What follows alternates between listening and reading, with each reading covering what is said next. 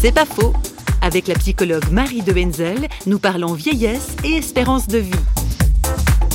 Il est certain que plus on est heureux de vieillir, plus on donne une image positive aux autres. Et c'est ce qui est attrayant chez une personne âgée qui est heureuse de vieillir, c'est ce rayonnement qu'elle a qui fait qu'on a envie d'être près d'elle, on a envie de profiter de sa présence. Donc notre génération a vraiment une responsabilité, c'est celle de montrer que l'on peut bien vieillir. Car si nous ne montrons pas cela aux générations qui viennent, à ce moment-là, je crois que nous allons vers une catastrophe. Parce qu'il y a le poids psychologique de la C'est Robert Misrahi qui dit que finalement, bien vieillir ou avoir une conscience heureuse du vieillissement, ben, c'est un cadeau que l'on fait aux jeunes qui, eux, à leur tour, lorsqu'ils vieilliront, se diront qu'il y a un chemin possible pour une, une expérience heureuse.